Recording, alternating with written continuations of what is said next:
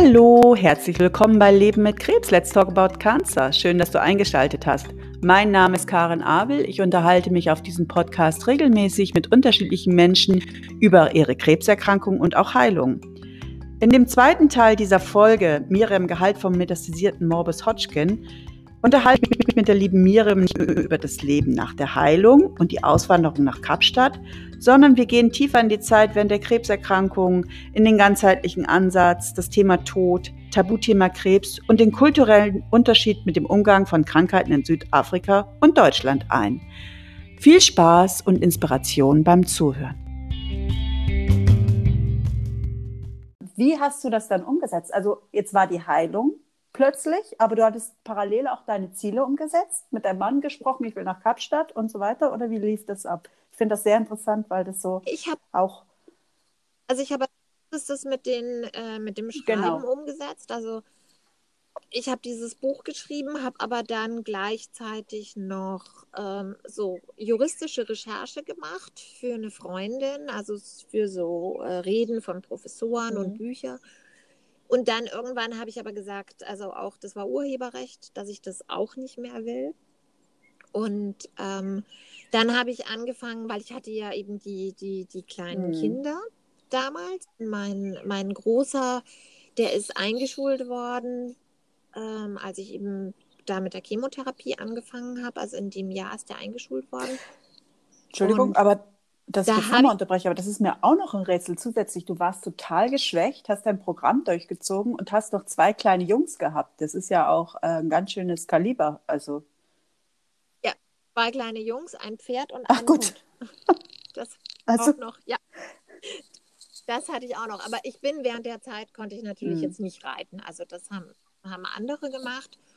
Und ähm, dann habe ich mit meinen Kindern habe ich gesehen, ähm, dass Schule nicht so mhm. einfach ist. Also äh, ich dachte natürlich ehrlich gesagt als Mutter, weil ich war so eine Vorlesemutter und meine Kinder hatten immer ein unheimliches Allgemeinwissen und ich dachte eigentlich, dass die da in die Schule gehen und dass alles mhm. gut ist und die da locker durchkamen. Und ich weiß, während einer meiner Chemotherapien rief mich die, die Lehrerin an, die Erstklasslehrerin, und sagte zu mir, die Schrift ihres Sohnes fällt nach rechts. Und ich glaube, mit diesem Satz habe ich erkannt, dass das bayerische Schulsystem nicht so einfach ist, wie man sich das mhm. vorstellt.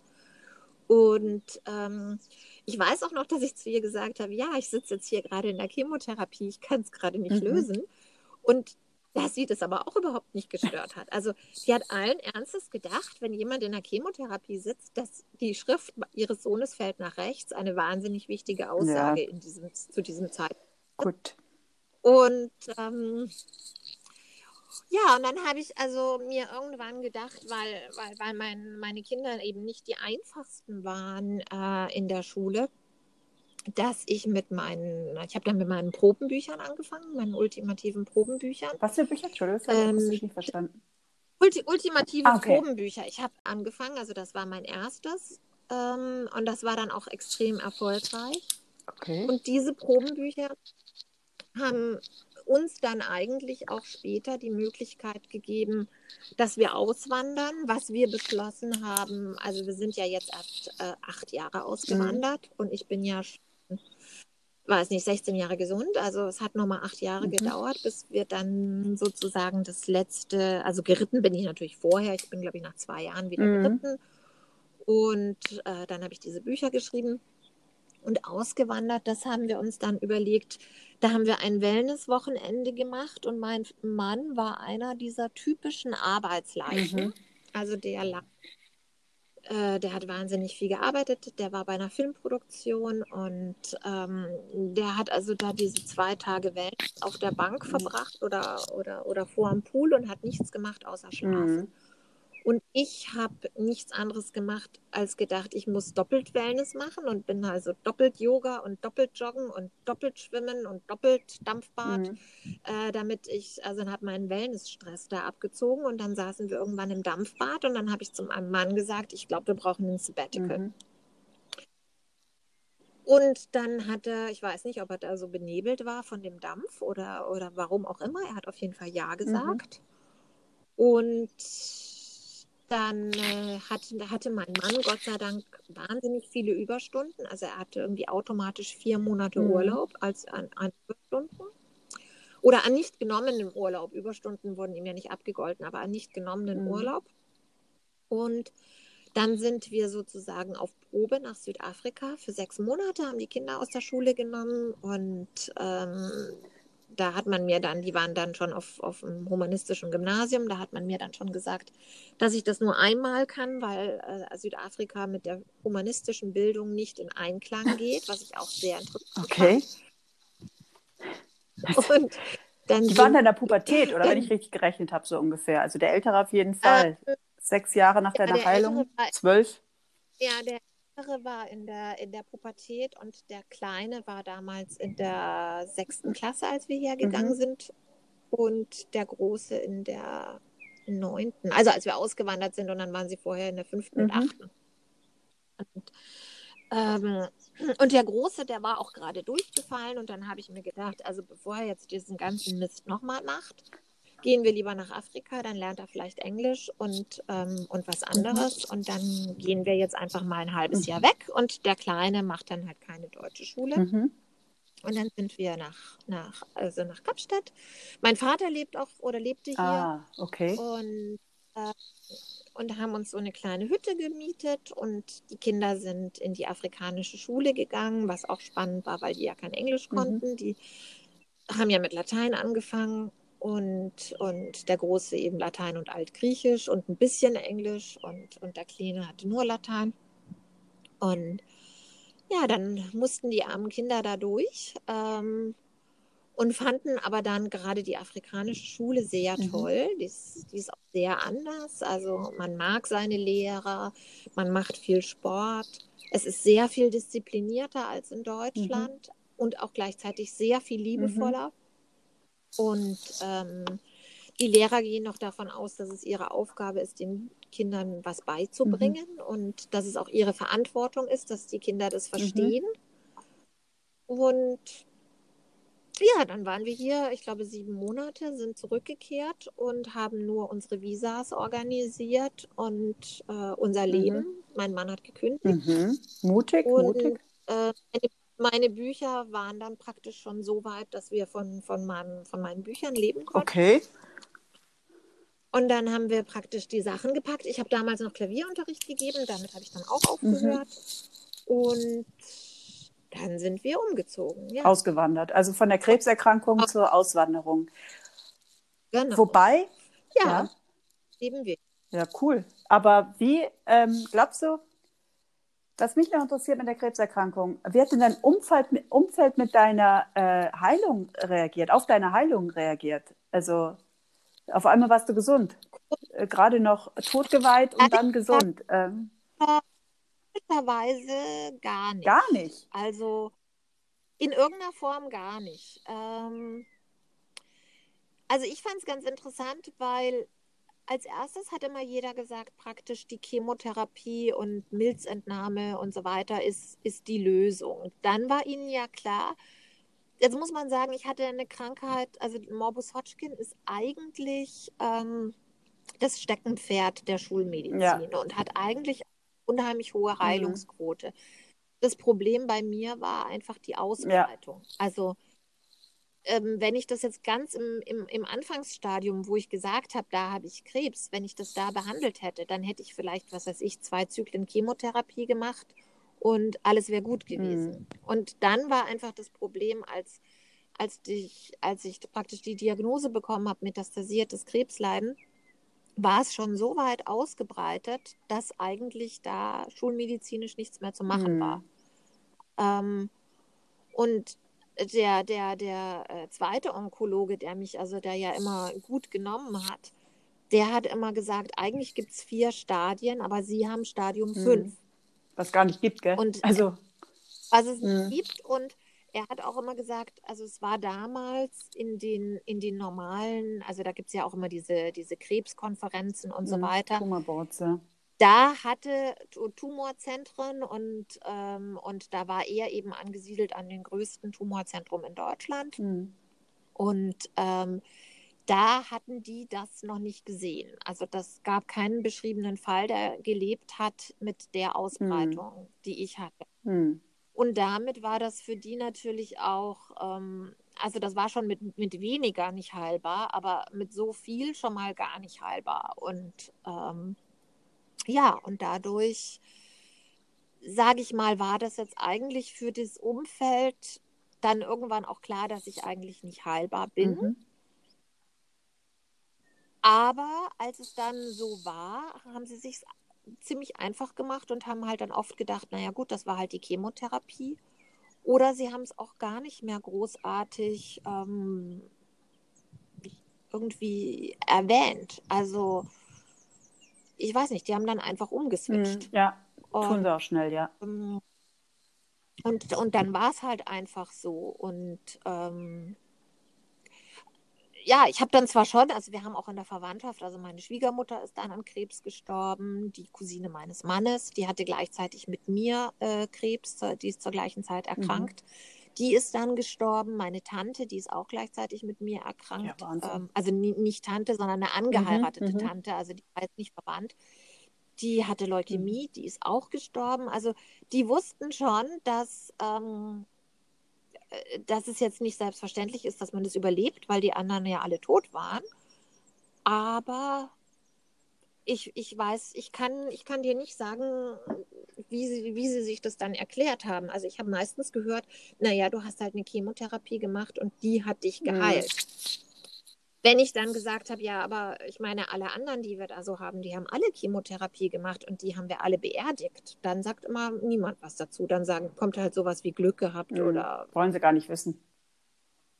Nee, das wollen sie auch nicht wissen. Und ich glaube, was natürlich auch schwierig ist, dass ich diesen wahnsinnig sturen und aus ihrer Sicht wahnsinnig falschen mhm. Weg gegangen bin. Und und sie natürlich damit auch wirkliche Probleme hatte. Also ich weiß, meine Schwiegermutter, die hat immer stundenlang mit ihrer Schwester geredet und hat immer der gesagt, dass mich doch die Schwester irgendwie zur Vernunft bringen soll, weil sie möchte mir ja beistehen und möchte auch jetzt nicht irgendwie was gegen mich sagen, aber sie hätte so gerne, dass ich es anders mache. Ja. Und dann es sollte immer diese andere ja. Schwester sollte mich äh, sozusagen kurieren und also so gesehen, ich glaube, dass es war für die halt einfach A, schwer, das anzuerkennen, dass ich es so anders gemacht habe und dass ich dann damit Erfolg hatte, war dann auch irgendwie schwierig. Und ich glaube, es wurde auch viel verdrängt. Ja, ja das ist also, klassisch. Auch das, das Ausmaß und so, das wurde verdrängt. Und ich weiß, vor ein paar Jahren, zwei, drei Jahren, da hat mein Vater zu mir gesagt, du hattest doch auch mal Krebs. Und das fand ich so einen absurden ja. Satz.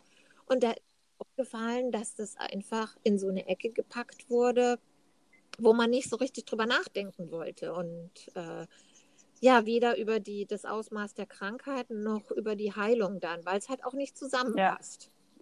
Ja. ja. Was ich noch interessant finde, dieser alternative Heilungsweg oder ganzheitliche, auch mit Vitamin C und so, das war ja vor 16 Jahren und es gab kein Internet.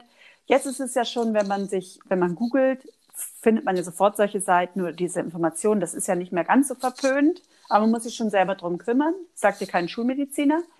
Ähm, mhm. Wie hast du damals die Informationen denn rausbekommen? Durch Literatur oder durch, dadurch, dass du eh schon ja. mit deinem Homöopathen Kontakt Literatur. hattest?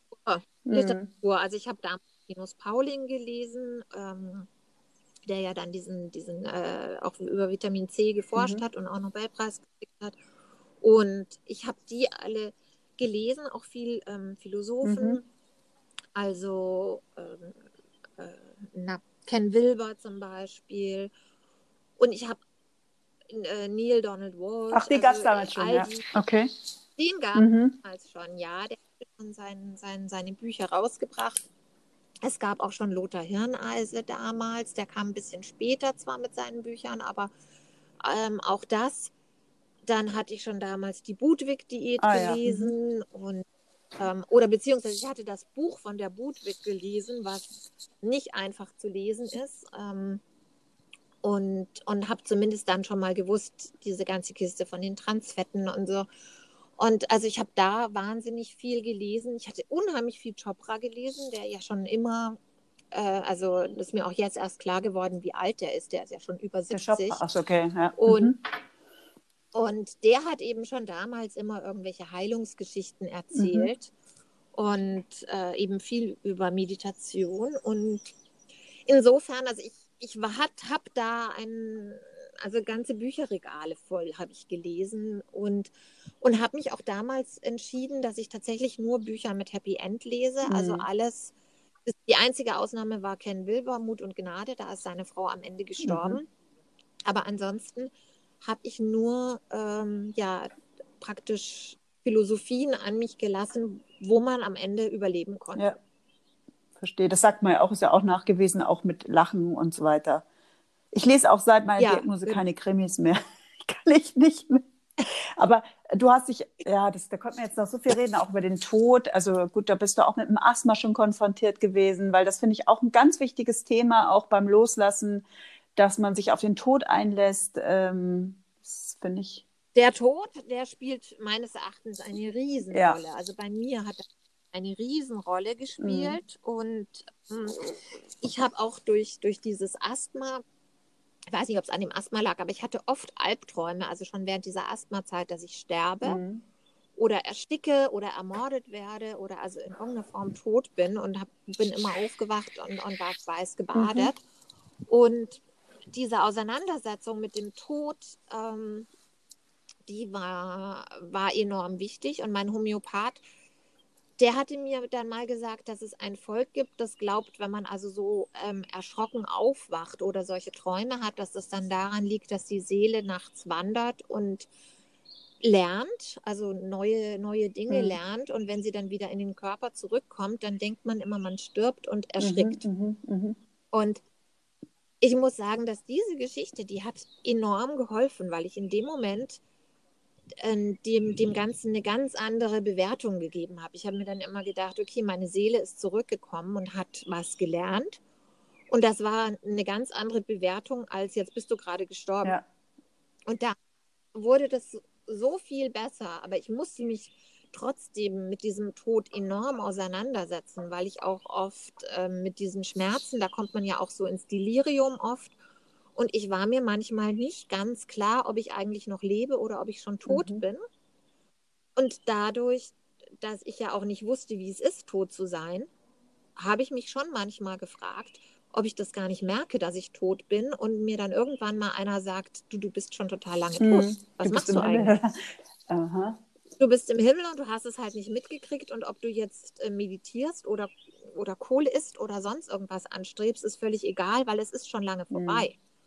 Und das waren alles so Sachen, ähm, wo ich mich intensiv mit auseinandergesetzt habe und viel gelesen habe und ähm, dann aber trotzdem auch sagen musste, so, so Tod in Theorie und Praxis ist einfach mal was, nochmal was mhm. anderes. Mhm. Also man kann ja immer viel lesen und sich viele Gedanken machen, aber wenn man dann denkt, jetzt stirbt man gerade, ist es trotzdem nochmal anders.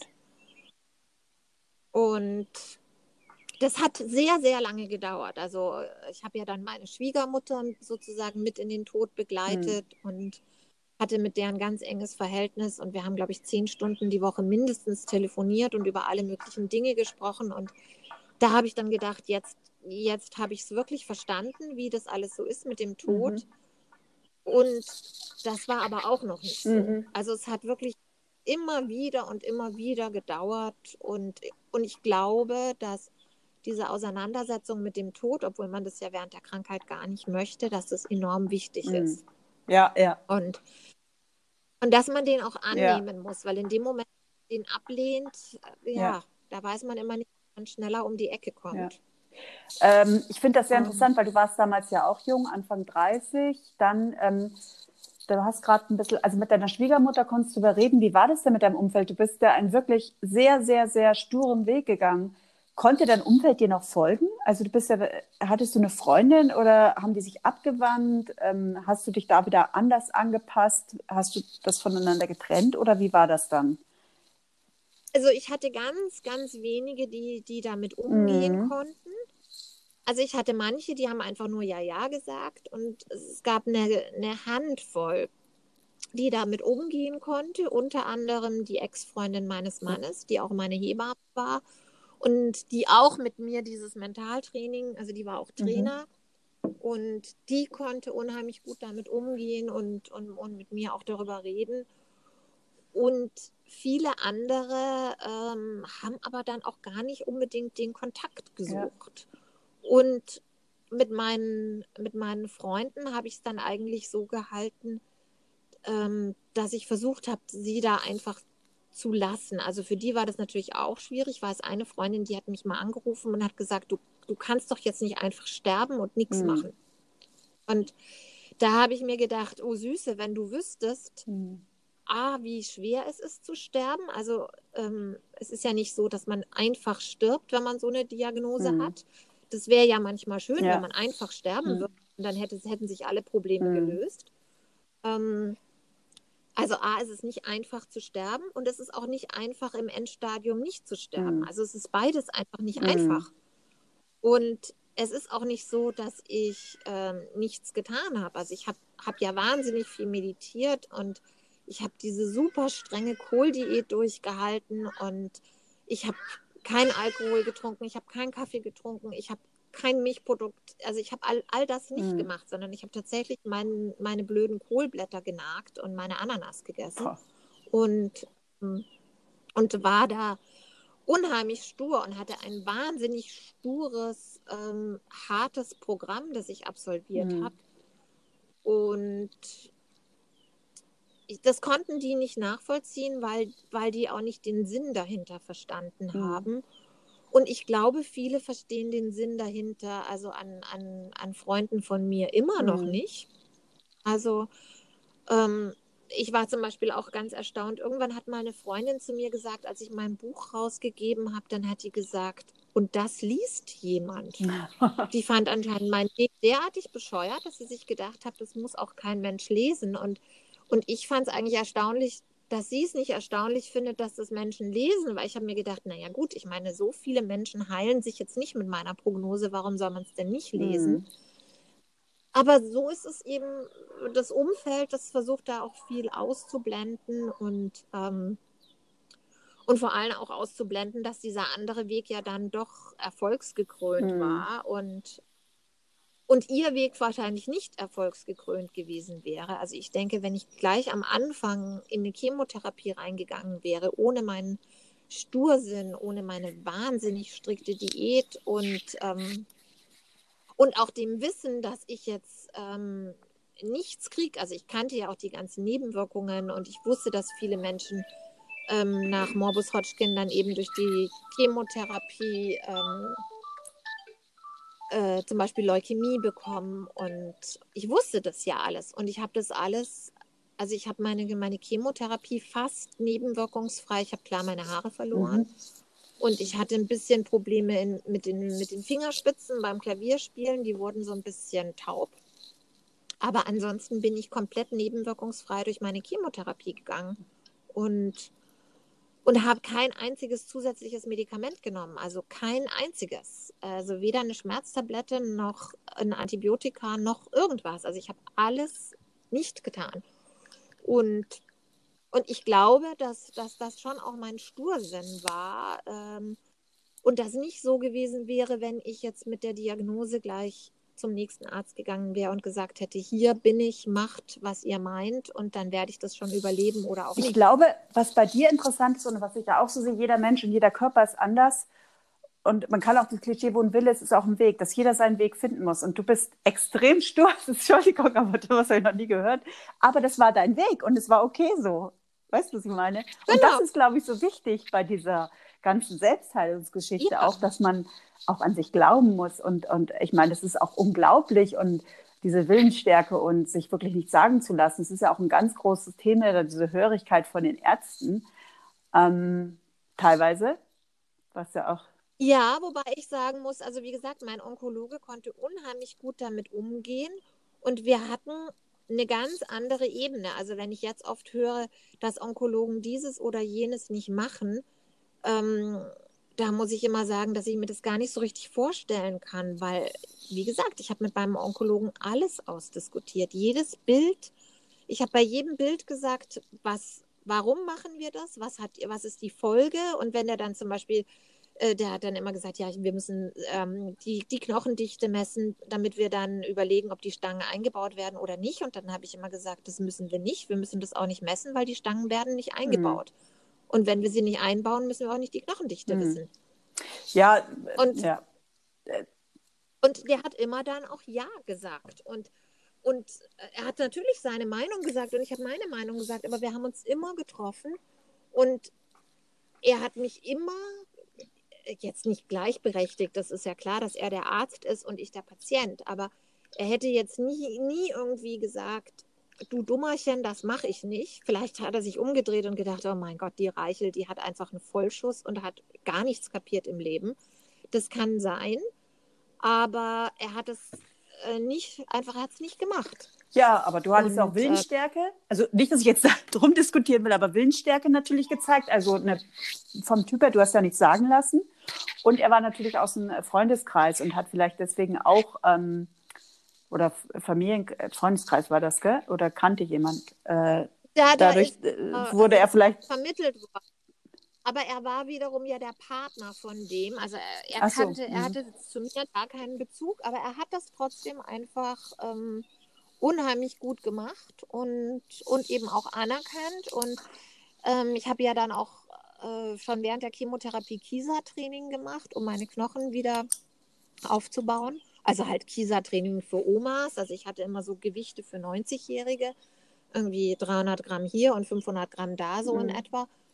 Und später hat er dann auch immer zu mir gesagt, ach, immer wenn ich Rückenschmerzen habe, dann muss ich an die Frau Reichel denken und dann denke ich, die würde jetzt sagen, ab ins Kieser-Training. und und irgendwann sagte er dann zu mir auch, ich habe mich übrigens mhm. angemeldet. Okay. Und ja, also ja, wir kamen da unheimlich gut zurecht und ich war ja dann noch zehn Jahre in der, in der Nachsorge, weil die natürlich alle gedacht haben, ich werde rückfällig ja. und, ähm, und habe das tatsächlich zehn Jahre durchgezogen. Also ich habe keine Röntgenaufnahmen gemacht, ich habe immer nur äh, Ultrasound gemacht und, und, und äh, Blutbild, also keine Strahlung. Mhm. Aber ja, es, also es hat ja funktioniert. Und du hast deine Ziele umgesetzt, auch ganz wichtig. Also du hast die Ziele gesetzt, Und die du umgesetzt hast. Ja, ja. Doch, das, ähm, glaub, das war mir auch wichtig und ich habe ja dann auch irgendwann, äh, also 14 Jahre danach, habe ich dann eben mein Krebsbuch geschrieben. Das hat sehr lange gedauert, muss ich mhm. sagen, bis ich, bis ich mich da entschieden habe.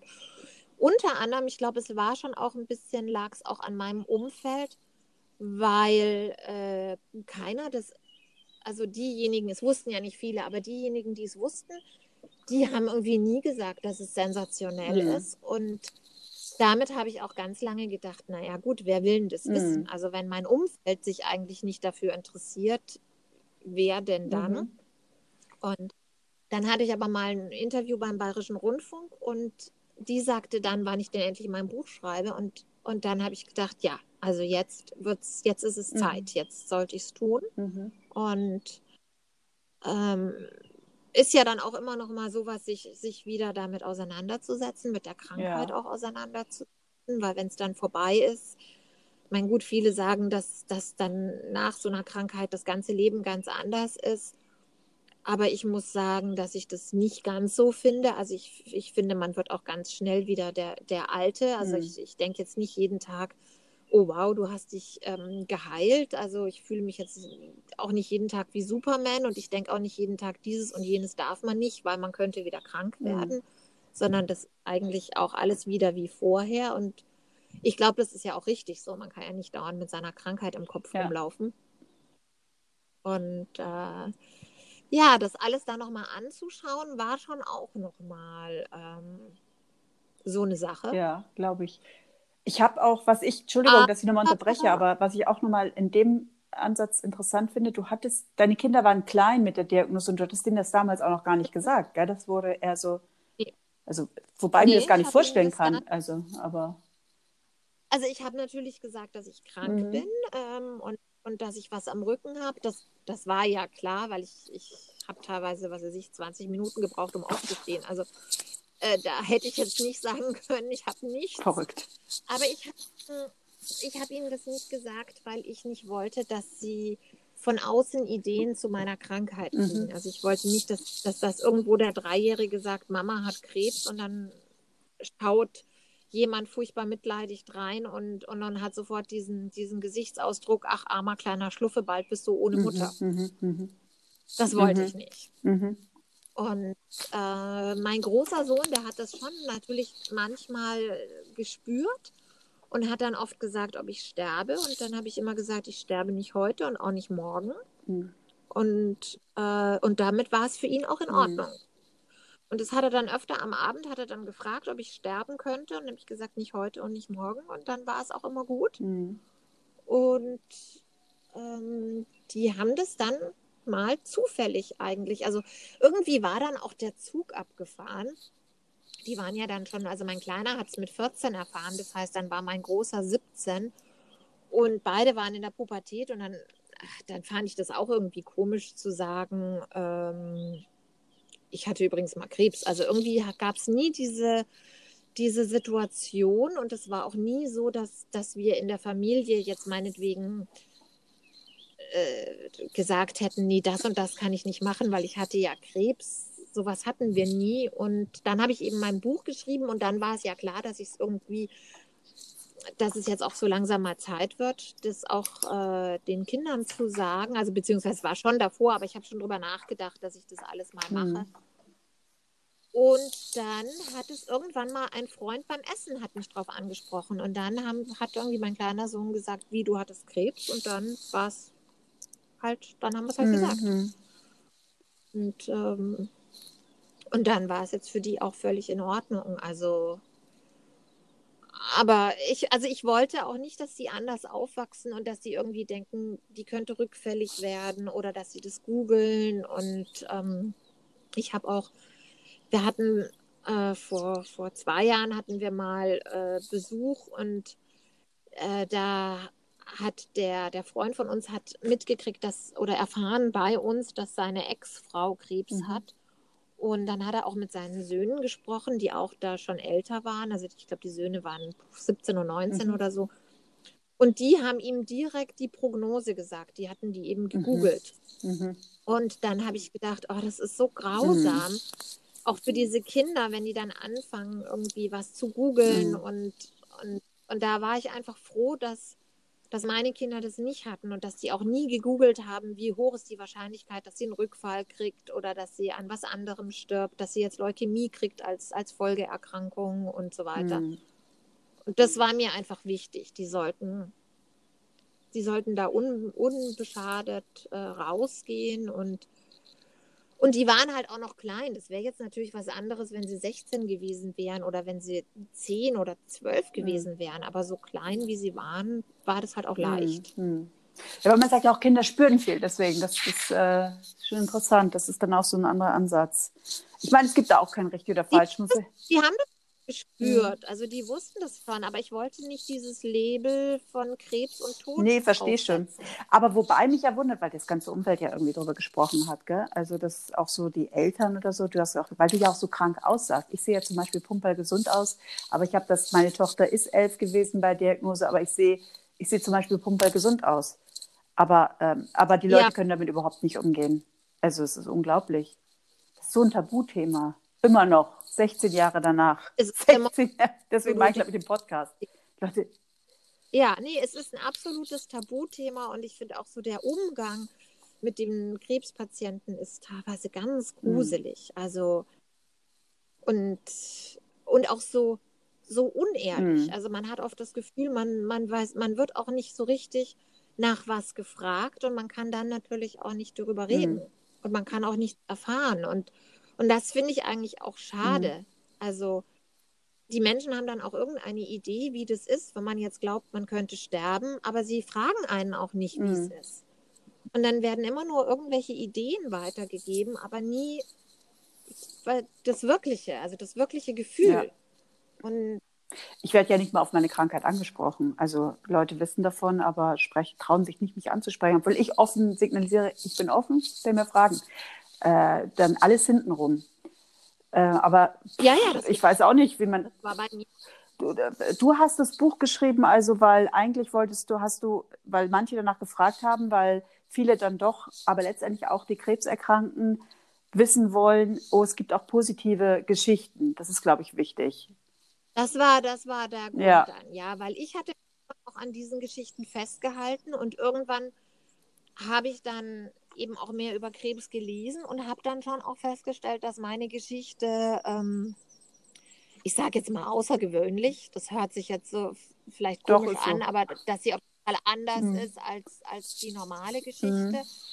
Und dann habe ich mir gedacht, wenn all diejenigen, die jetzt die Ausnahme bilden, immer schweigen, dann bleibt es ja weiter dabei, dass man immer den Eindruck hat, es ist so und so.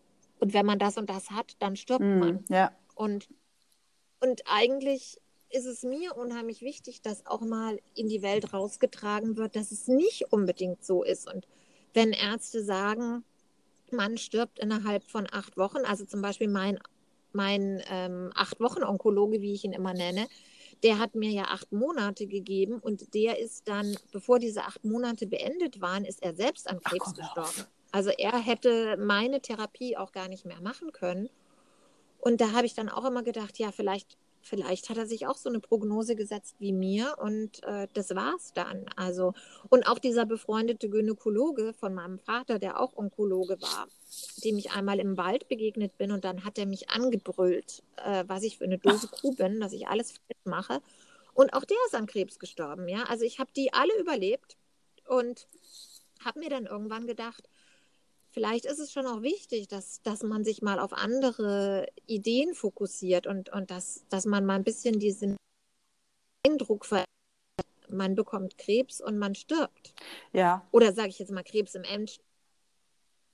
Und, und dass man einfach mal eine andere Idee davon bekommt und dass es auch wichtig ist, dass man das rausträgt. Und Wobei das ja äh, ich habe mir da am Anfang eher getan, weil ich auch, also ich habe auch nachdem ich gesund war, mit Freunden nie darüber geredet.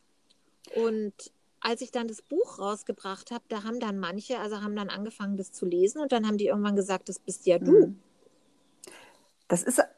Und das war für mich auch schwierig, ja, dieses Rausgehen. Ich habe schon am Anfang gedacht, eigentlich, weißt du, Decke hm. drüber und weiterleben. Ähm, Entschuldigung, dass ich nochmal unterbreche, aber das ist natürlich auch eine andere Generation. Ich denke auch, also Klischee-Juristenfamilie, mhm. aber das spielt natürlich auch eine Rolle. Wir sind eine andere Generation, bis Ende 40 rechne ich raus, oder? Ich bin 50, wir sind so ungefähr dieselbe ja. Generation. Wenn du jetzt die jungen Leute erlebst, die gehen da ganz anders mit um. Aber das Erschreckende ist nur, dass die Leute immer jünger werden und an Krebs sterben. Aber, ähm, oder ja. erkranken, sterben will ich gar nicht sagen. Ähm, ist auch nicht so. Die haben eine andere ja, Einstellung. Aber ich finde auch solche Geschichten, die du hast und die es auch gibt, sehr, sehr wichtig, wie selbsterfüllte Prophezeiung, sage ich mal, weil Prognosen werden ja in der Regel nicht mehr gestellt. Aber wie du das vorhin auch erläutert hast, die Schulmediziner haben schon einen speziellen Blick. Da prognostizierst du selber irgendwas. ja, oder weißt du, es, es ist halt äh, dank, dank Google kommen ja. plötzlich Prognosen ja. auf. Und, und man hat natürlich alle möglichen Ideen. Also ich habe so den Eindruck, ich habe ja selbst unheimlich viele in meinem Umfeld, die gestorben sind mhm. an Krebs. Aber es gibt auch wenig Menschen, die nicht irgendjemanden kennen, der an Krebs hm. gestorben ist. Und damit haben wir natürlich immer mehr diese Idee, was, was Krebs ist und setzen da unheimlich viele Labels drauf. Und es wird immer schwieriger und immer tödlicher. Und, ähm, und das ist natürlich auch unheimlich hm. schade. Ja, wobei es ja auch schulmedizinisch immer heilbarer geworden ist. Wie du selber sagtest, deine war ja auch damals, wäre schon Schulmedizin, schulmedizinisch wahrscheinlich halber gewesen, wenn der Arzt es auch erkannt hätte. Ja. Ähm, aber ja. ich glaube auch sehr, sehr an die mentale Kraft. Und wenn man sich nur das Leben lebenswerter machen kann. Ähm, ja. ja, es ist, äh, ich finde es gut, also an die Öffentlichkeit zu gehen und ähm, ja. Klar, es ist immer, es ist immer so ein Schritt, weil man, man wird natürlich dann auch manchmal angegriffen und ähm, äh, ja. ja. Ja, man zeigt mit dem Finger auf dich, aber meist hintenrum. Ich werde nicht angegriffen und ähm, bei mir ist es eher so, es wird totgeschwiegen. Ich, ich erlebe das eher von der Warte noch, ja. Mhm. Ah, nicht von allen, also es gibt solche ja. und solche, aber ähm, mm. ja, man traut sich halt oft nicht ran und, und ich glaube, was auch wichtig, wichtig wäre, wenn das Umfeld einfach mal offen die Dinge anspricht oder einfach mal sagt, ich mhm. habe Angst oder ich sehe das so und so, weil dann könnte man auch gerade über das sprechen. Aber ich habe oft das Gefühl, weißt du, mit, mit, mit wildfremden Menschen, die mich interviewen, die fragen mich, wie das alles war und, und, und wie diese Gefühle waren oder wie, wie man das erlebt hat. Aber mein eigenes Umfeld, also das ich noch von früher habe, das fragt mich ja. das nicht. Also fragt sich eher und sagt, ja, warum geht denn die jetzt in die Öffentlichkeit? Was, was soll denn das? Wer soll denn das Buch lesen oder wen soll denn das interessieren? Und äh, ja, weil da halt auch so ein, so ein, ein unheimlicher Verdrängungsfaktor ja. ist. Und, ähm, und ich mir dann manchmal auch denke, dass also wenn ich jetzt eine, das umgekehrt erlebt hätte und die Freundin gewesen wäre, dann hätte mich das vielleicht auch mal interessiert, was derjenige tatsächlich mhm. gedacht mhm. hat. Aber es geht noch nicht mal ja. so weit. Also, und das ist einfach so ein Verdrängen und Und, und, und Ängste. Ja, Ängste. Und bloß nicht hinhören und, und hingucken. Und ähm, das, das finde ich ganz interessant. Und das geht auch so weit, dass selbst, also in unserem Freundeskreis hatten wir vor kurzem wieder einen Krebsfall. Und da habe ich dann auch gedacht, ich finde es so erstaunlich, dass der mich nie kontaktiert hat, weil ich werde ja von wildfremden Menschen jeden Tag kontaktiert und die Menschen, die, die damals ganz nah dabei waren, die fragen nach gar nichts. Ja, also ich meine, die, die fragen noch nicht mal, bei welchem Arzt ich war oder so, weißt du? Unglaublich, ja, es ist echt verrückt. Und es ist echt verrückt. Das, das ist total verrückt und ähm, und ich glaube, es war schon auch der Grund, warum ich so spät erst dann angefangen habe, überhaupt da rauszugehen und mir das auch hundertmal überlegt habe, ob ich das tatsächlich will. Und jetzt mache ich ja sehr, sehr viel, mhm. weil ich irgendwie denke, man, man muss schon auch da was verändern. Und so schwierig das manchmal ist, da rauszugehen und so schwierig das auch ist. Also vor kurzem hat mir zum Beispiel jemand gesagt, dass es ja so schade ist, dass ich so viele Interviews halte und immer noch nicht kapiert habe, warum ich Krebs hatte. Okay ähm, weil die einer anderen Theorie angehört und diese Theorie einfach auf mich projizieren mhm. wollte. Und wo ich dann auch immer, also Sachen sind dann halt auch immer erstaunlich, dass jeder sieht halt alles unter seinem Blickwinkel und subsumiert da alles drunter. Und ähm, ich, dann ist es halt auch manchmal, deshalb ist es halt auch manchmal schwierig, da rauszugehen.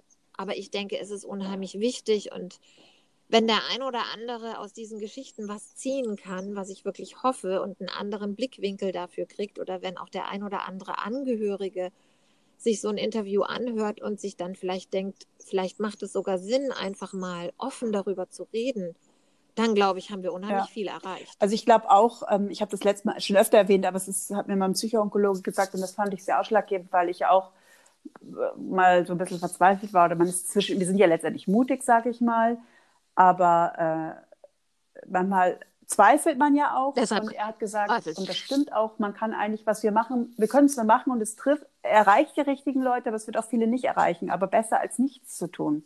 Weil im Kleinen bewirkt man immer was, denke ich. Ja, ja, ja mit Sicherheit. Mit Sicherheit.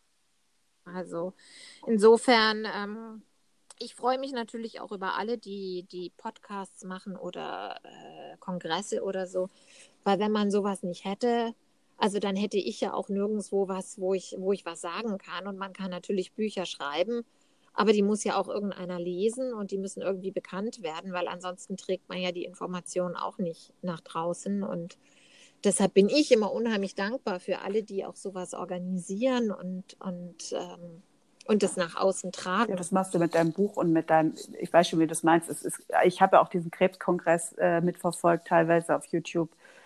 Ähm, super interessant. Ähm, wird mit der Zeit vielleicht sicher auch mehr Menschen erreichen. Also, wie ist das denn gesellschaftlich? Ganz kurz noch in Südafrika, wie gehen denn da die Menschen miteinander um? Habt ihr eher so internationales äh, Umfeld oder viele Deutsche, die da sind? Oder wie ist das da? Ich meine, es ist eine ganz andere Kultur. Also wir wir haben schon viele Deutsche. Ähm, also es ist immer noch so, dass sich schon hier auch Schwarz und Weiß sehr mhm. trennt.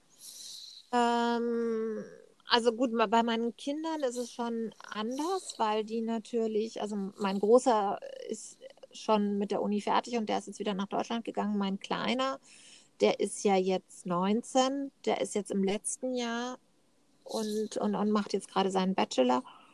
Und der hat natürlich jetzt viel ähm, mit, mit, mit äh, allen mhm. Kulturen zu tun, weil an der Uni die Minderheit Aha. weiß ist. Also weil nur, also es werden nur prozentual so und so viele Weiße genommen und die müssen auch eine andere, also bessere Noten haben als alle anderen, sonst werden sie gar nicht angenommen.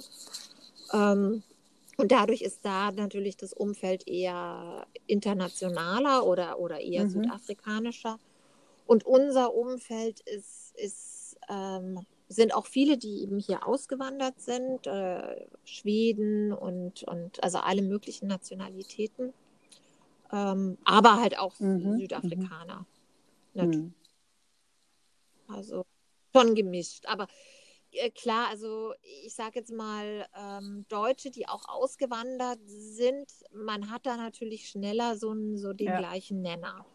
Also, oder das ist immer so ein ähnliches Klientel, sage ich mal, oder oft. Also man mag es, es fällt einem leichter, sich dann auch zu mögen, weil man schon mal mhm. auf einem Nenner ist dadurch sind natürlich auch einige Deutsche dabei. Also das muss ich schon sagen. Aber bei meinen Kindern, wie gesagt, gar nicht. Also meine Kinder haben gar keine deutschen Ja, die sind Freunde. natürlich auch, klar, mit Kindern und Jugendlichen ist es ganz anders, wenn die da reinwachsen in die Kultur.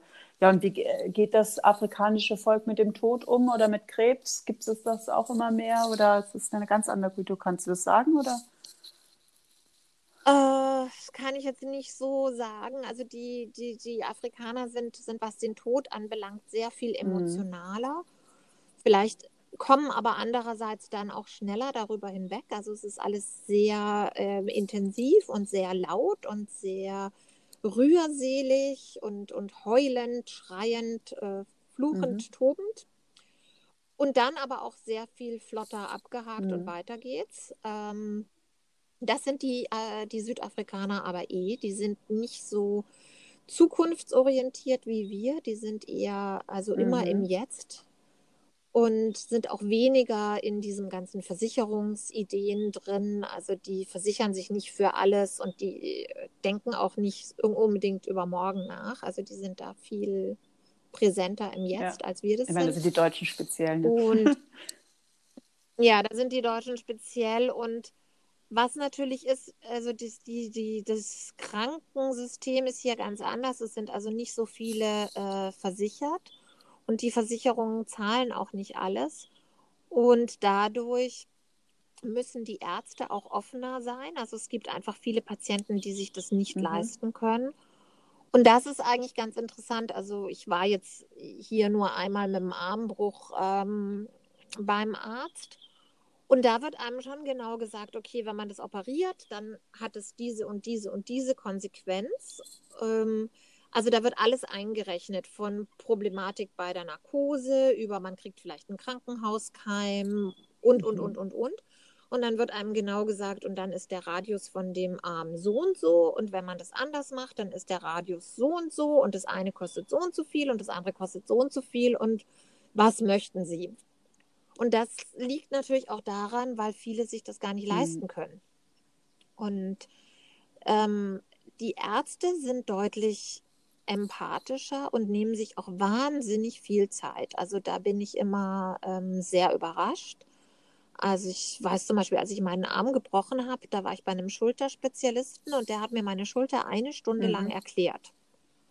Und da habe ich dann irgendwann schon gedacht, es ist jetzt ja wahnsinnig spannend, aber so sehr interessiert es mich jetzt auch nicht. Also wir können jetzt auch mal wieder zum Schluss kommen. Und das ist aber so. Oder mein Sohn hat die, die Weisheitszähne rausbekommen. Da hat der Arzt natürlich auch als erstes über das deutsche Schulsystem geredet und über den FC Bayern. Und bis man dann also bei Weisheitszähnen ist, das kann schon mal eine halbe Stunde mhm. dauern. Aber es ist unheimlich mhm. nett. Ähm, also man darf dann auch als Mutter mit bis zum OP, man wird direkt nach der OP angerufen und zwar vom Anästhesisten plus vom Operateur. Also es ist alles sehr nah und hm. sehr menschlich. Und, und das ist schon ein Riesenunterschied und, und finde ich deutlich schöner. Also, und auch die, die Schwestern sind viel herzlicher. Also, ähm, ja, wenn man in eine OP geht, dann hält immer irgendeine Schwester mhm. die Hand. Also bei meinem Sohn wurde auf jeden Fall die Hand gehalten und äh, also das ist, das ist schon ja. anders. Also deutlich anders. Und, und ich glaube eben auch offener, weil sich nicht jeder alles mhm. leisten kann. Ja. Natürlich auch härter, weil es kann sich auch nicht jeder eine Chemotherapie ja. leisten. Also wer jetzt von der Chemotherapie überzeugt ist und nicht das Geld hat und nicht die Versicherung, dem bleibt das natürlich mhm. auch verwehrt. Da gibt es schon so eine Basisbehandlung, die man kriegen kann, aber viele Sachen bleiben auch ähm, verwehrt. Aber ich sehe zum Beispiel, dass dieses Anspruchsdenken, das wir oft in Deutschland haben und viele Krebspatienten sagen ja dann immer, ja, wenn ich das Geld hätte, dann oder wenn die Versicherung besser zahlen könnte, dann würde ich und alles wäre mhm. besser, wenn. Das hat man hier nicht so, weil, weil das denen schon klar ist, dass es einfach da so ein, so ein Limit gibt und eben nicht alles finanziert wird und man dann auch eher dankbar ist für das, was man mm, machen darf. Ja, ganz anderer Ansatz. Das kann man nicht vergleichen. Definitiv nicht. Da ist die Spanne auch zu groß. Also wir sind ja auch dieses reiche Land und äh, alle versichert. Ja, interessant.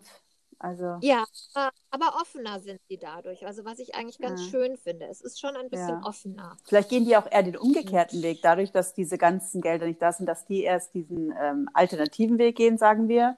Und bei uns ja umgekehrt. Wir gehen ja erst oft voll den schulmedizinischen und wenn das versagt, dann gehen wir den ganzheitlichen. Ja. Dass es dadurch vielleicht auch ein bisschen äh, anders, äh, ein ganz anderer Umgang damit ist. Ja auch ja. aus den Mitteln, die ja. gegeben sind. Ich meine, heutzutage wirst du sofort in die Chemo gedrängt. Heutzutage, bei uns ist ja auch eine Geschäftemacherei das teilweise. Also muss man leider sagen, ne? es ist auch nicht ohne, was da abläuft. Gut, das war dann auch so. Also äh, auch der, der, der Arzt, der allererste, der das gesagt hat, der hat gesagt, jetzt müssen Sie den Primärtumor festlegen, um dann zu wissen, äh, wie man das mit Chemo und hm. Bestrahlung macht. Also das war schon auch seine Idee und ich habe schon auch damals dauernd dieses, äh, du musst jetzt antreten, ja. sonst. Also das hat man ja immer gerne. Wenn du nicht morgen kommst, dann bist du tot mhm. oder halt diese, diese typischen Mechanismen, ja. die da äh, ausgespielt werden. Aber klar, es ist halt auch jeder, der da sitzt und seine Therapie macht. Ich weiß nicht, was man da pro Stuhl kriegt, aber ich glaube, es ist viel. Ähm, wir denken da immer nicht so drüber nach, aber ähm, mein Vater zum Beispiel, der war auch mal an einem an der Beatmungsgerät und da war ich zum Beispiel erstaunt, das hat da kam dann die Privatrechnung und es kostet 800 Euro am Tag ja. so eine Beatmungsmaschine. Ja. Und da muss man natürlich auch immer überlegen, ob das nicht auch ein Faktor sein kann. Wie lange lasse ich jemand an, an so einem Gerät, wenn es mir 800 ja, wobei Euro die Kranken, es gibt ja auch wieder so Richtlinien, wenn du die nicht einhältst, dann machst du ja auch wieder strafbar. Das ist ein ganz schön komplexes System bei uns und die Preise werden ja auch durch die Krankenkasse bestimmt. Ja, also da kann man ja, ewig drüber diskutieren. Ja? Ich meine, da wird für die Chemo ja. Tausende, Hunderttausend von Euro und einen alternativen Weg darfst du aber nicht gehen. Also das ist äh, ganz krass. Äh, ja. Ist auch, mehr, könnte man auch ja. hinterfragen, aber naja, jeder muss seinen Weg finden. Wir haben auf jeden Fall die Möglichkeiten hier. Aber ähm, ja. ja, der Umgang, dass da offener mit umgegangen werden könnte oder dass wir da ein Defizit haben. Und ich gehe auch immer von mir aus, ich, als ich die Krebserkrankung noch nicht hatte, wusste ich auch nicht damit umzugehen. Keine Frage. Also ich, ich äh, bin da nicht außen vor. Ich weiß jetzt, wovon ich rede. Das ist der Unterschied. Aber er das auch nicht so machen. Also das, das fällt mir hier schon auch auf in, in Südafrika, dass die Leute, also die können leichter auf einen zugehen und was sie auch leichter können als wir Deutschen, ist sich ja. entschuldigen. Mhm. Das haben wir ja in Deutschland mhm. ganz selten. Und, und die Südafrikaner, die sind auch so, also auch wenn es um den Tod geht, da, da wird man dann schon auch, wenn man einen Todesfall hat, dann spricht einen, wird man auch angesprochen und dann wird was dazu mhm. gesagt. Und ähm, und da habe ich in Deutschland, also kenne ich auch von mir selbst, dass ich immer eher denke, ach, will ich den jetzt ansprechen oder nicht? Und hinterher ist es dem unangenehm oder äh, vielleicht hat er noch mit den Tränen zu kämpfen und will jetzt nicht zum hundertsten Mal über den hm. Tod reden. Also man denkt da unheimlich viel und macht dann vor lauter ja. Schreck gar nichts. Und hier sind sie da offener. Also das, da das macht einfach jeder. Jeder gibt seinen Kommentar dazu ab, immer in einer unheimlichen mhm. Freundlichkeit und vielleicht fehlt uns das auch. Bei uns ist halt auch immer der Tod im Krankenhaus und, und hinter verschlossener Tür und und wir haben da auch gar nicht mehr so eine Idee dazu, also auch was nach dem Tod passiert oder also wir haben halt nicht mehr so ein, so ein festgesetztes Glaubenssystem, wo man sich dann einfach da so dran mhm. festhalten kann. Und das macht das, glaube ich, mhm. auch schwierig. Ja, wir denken wohl alle zu viel, das ist das, ja. Also es ist tief kulturell auch in uns drin, ganz sicher. Man fragt nicht nach, das gehört sich nicht, etc. pp. Mhm. Aber ja.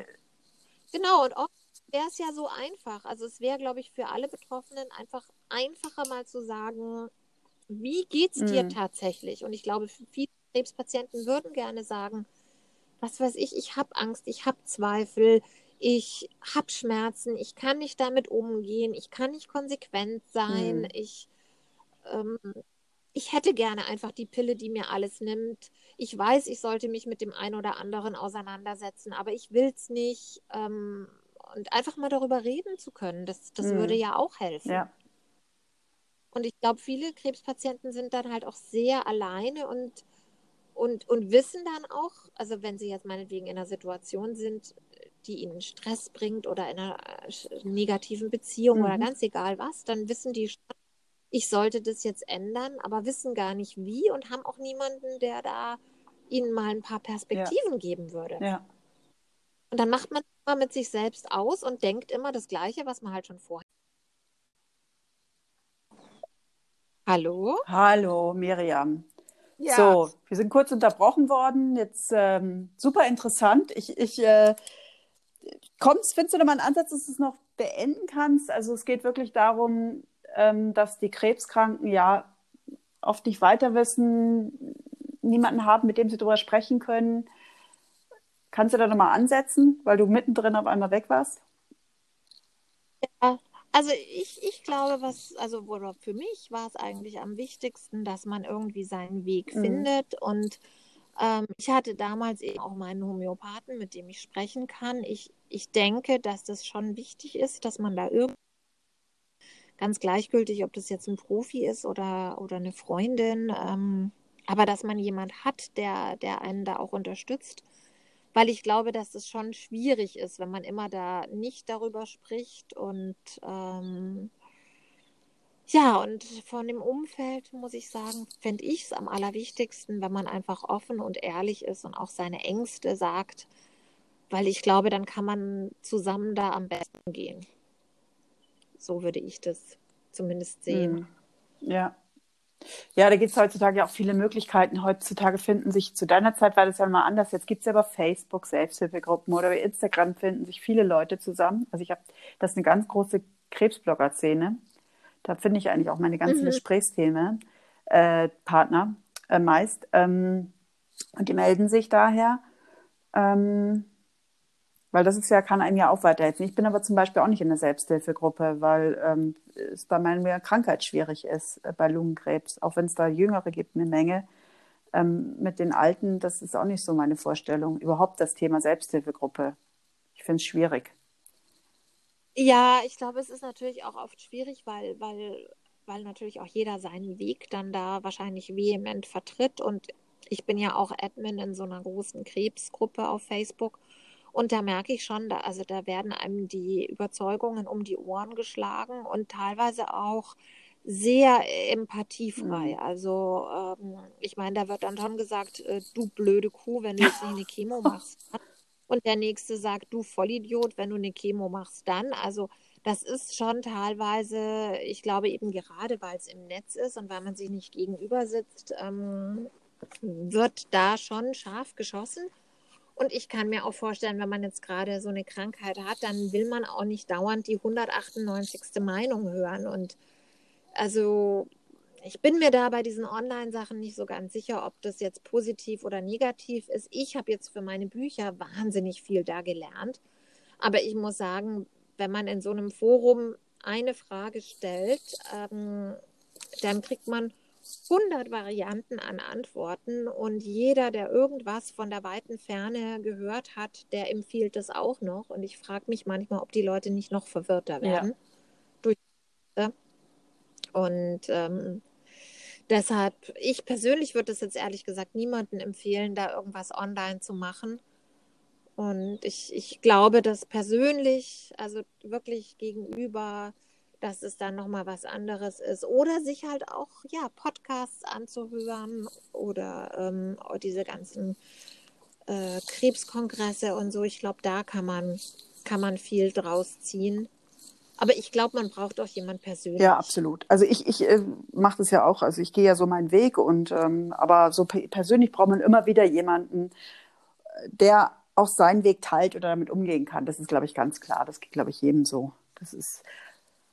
Aber schauen wir mal. Also es ist ganz interessant. Es war jetzt richtig viel Input. Ich, ähm, ich fand das aber auch super interessant, weil äh, eben Geschichten sehr wichtig sind und jeder zieht sich was für sich was raus. Und das ähm, ist ja mein Weg, was ich damit auch ja. irgendwie ähm, ja, meinen Podcast bewirken möchte. Ich bin jetzt ein bisschen richtig erschöpft. Ich habe so viel zugehört. Das war super interessant. Ja, ich, ich machte auch zwei auch Folgen echt. draus, das sage ich dir gleich. Ja, es war ja auch echt lang ja. und äh, ich wollte mich ja auch eigentlich irgendwie kürzer halten, aber irgendwie hat es nicht geklappt. Na, du bist so, wie du bist. Das finde ich auch okay. Du sollst ja authentisch sein. Und das äh, spricht schon wieder die Leute an, die damit was äh, anfangen können. Das ist einfach so. Ja, das hoffe Absolut. ich. Absolut. Du, kannst du mir noch für die Shownotes deine ganze, äh, also hast du ein Buch jetzt geschrieben oder habe ich das irgendwie rausgehört, äh, dass du jetzt ein zweites veröffentlicht? Nummer zwei geht jetzt dann gleich in, äh, gleich, also bald in den Druck. Ich glaube nächste Woche. Ah, schön kämpfe gerade noch mit der Rückseite, mit dem Rückcover. Mhm. Ähm, aber ansonsten ist es fertig und geht in den Druck. Mhm. Und ähm, das kann ich dir alles schicken. Das ist ja, ja toll. Also, das mache ich. Ähm, auch so praktisch ein Bild von den beiden Büchern. Nee, nur die Links Dinge. eigentlich, wo man es auch bestellen kann oder ein Link dahin, wo, wo Inhalte beschrieben werden. Ja. Ähm, genau. Das läuft ja alles mit Link heutzutage. genau. Kannst auch gleich mit Amazon verknüpfen, wenn du es auf Amazon verkaufst oder wo auch immer.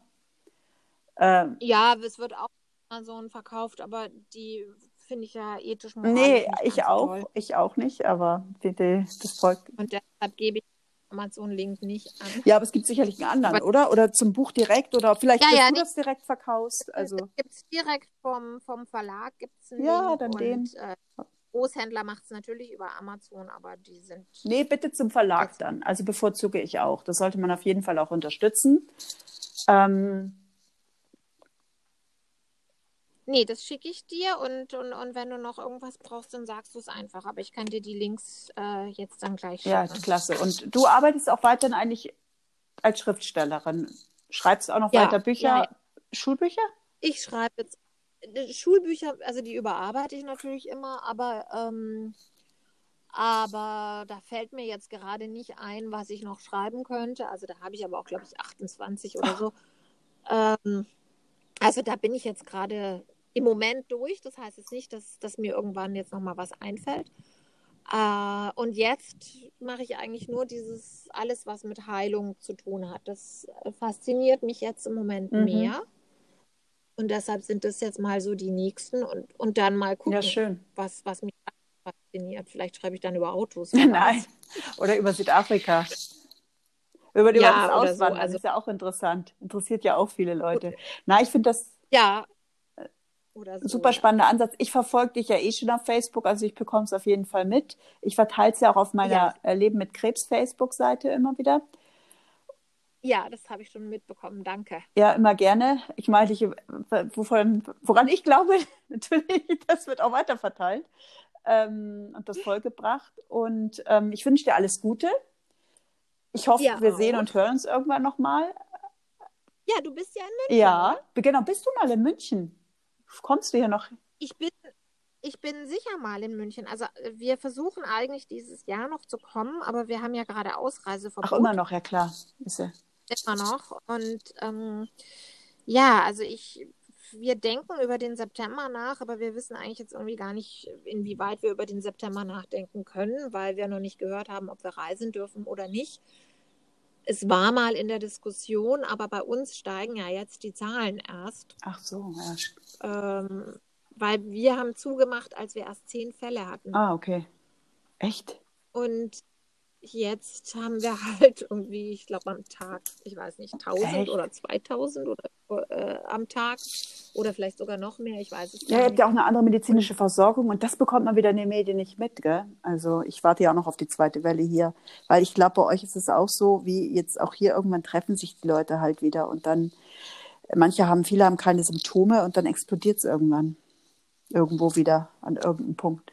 Ja, weil Sie jetzt gesagt haben, Symptomfreie können nicht übertragen. Also, Ach ja, naja. Ja, weiß man halt nicht. Letztendlich weiß keiner so richtig. Und Grippe sterben immer noch mehr dran und an AIDS sowieso und gerade in Afrika. Da redet auch keiner ja, von. Ja, ja. Da redet keiner von. Nee, nee, nee. Also ähm, insofern weiß ich das nicht. Aber wenn ich nach München komme, dann melde ich mich, weil dann können wir ja trinken, Absolut, oder? gerne, mach das. Tee. Ja, ich bin Kaffeetrinker immer noch. Ich trinke noch Kaffee. Kaffee hat auch äh, Polypherole oder was war da drin? Nee, das ist, glaube ich, in der ja, Schokolade. Ich, ich kann mir über diese Fachbegriffe nicht merken. Ich weiß aber, was gut und nicht so gut ist. Kaffee hat aber nicht mehr so einen schlechten ja. Ruf und das tue ich für meine Psyche, aber ich trinke nicht viel Kaffee. Ja. Weil ich habe mich ja auch viel ja. mit Ernährung erschwert. Wir treffen uns privat und reden nochmal ausführlich. Das würde mich sehr freuen. Auch wieder, wie du dann weiter, was du so noch erfahren hast mit den ganzen Kongressen, dass man sich da austauscht, immer gerne, weil ich bin ja. Genau. Dann wünsche ich dir eine ganz tolle Zeit und ähm, ja. Wir ich, vorher auf, noch auf WhatsApp austauschen, aber wie gesagt, sobald ich nach Deutschland komme, werde ich mich melden und dann treffen auf wir Auf jeden Fall ganz, ganz gerne und ähm, alles Super. Gute und Schön. weiter eine schöne Zeit. Ich, ich sehe dich gerade oh. am Strand reiten. und deine Mühe, ja? dass du das alles schön nach außen Ja, auf jeden Fall. Also vielen herzlichen Dank für deine Teilnahme und alles Gute und bis bald. Ja, Danke, bis tschüss.